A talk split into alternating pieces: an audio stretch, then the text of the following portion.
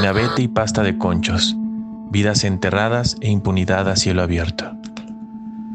Los cuerpos de 10 mineros permanecen sepultados en el yacimiento de carbón llamado El Pinabete, en Sabinas, Coahuila, a un año del derrumbe e inundación de la mina propiedad de la minera El Pinabete y compañía.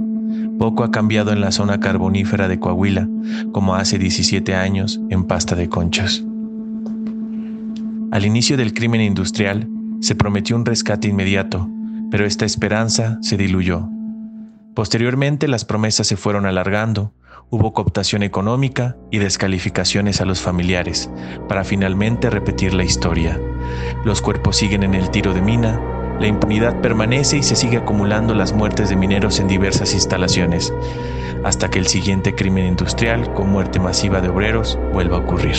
Los varones del carbón, desde Germán Larrea Mota Velasco hasta Armando Guadiana Tijerina, mantienen riquezas que crecen exponencialmente.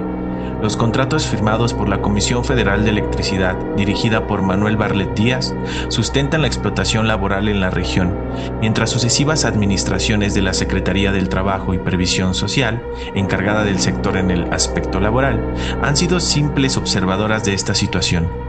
Desde pasta de conchos al pinabete, sigue la inseguridad laboral, la sobreexplotación y el abuso de los patrones hacia los trabajadores mineros. Mediáticamente se polemiza con una posible transición energética. El carbón se mantiene como un elemento esencial de producción de energía, aún en el llamado primer mundo, consecuencia de la guerra de invasión en Ucrania. Por ejemplo, en Alemania se desmanteló un parque eólico y se desalojó un pueblo para expandir una mina de carbón.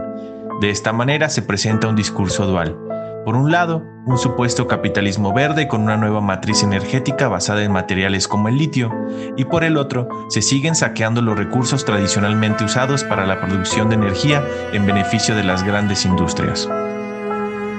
Los derrumbes en el Pinabete y Pasta de Conchos son la demostración de la íntima relación que se mantiene entre los poderosos empresarios mineros y las diversas administraciones de gobierno, sea en el orden municipal, estatal y federal a un año del colapso en la mina, la explotación de carbón sigue en las mismas condiciones para los trabajadores, mientras los cuerpos de los 63 mineros de pasta de conchos y de los 10 mineros del Pinabete sepultados permanecen como el trágico testimonio de la impunidad.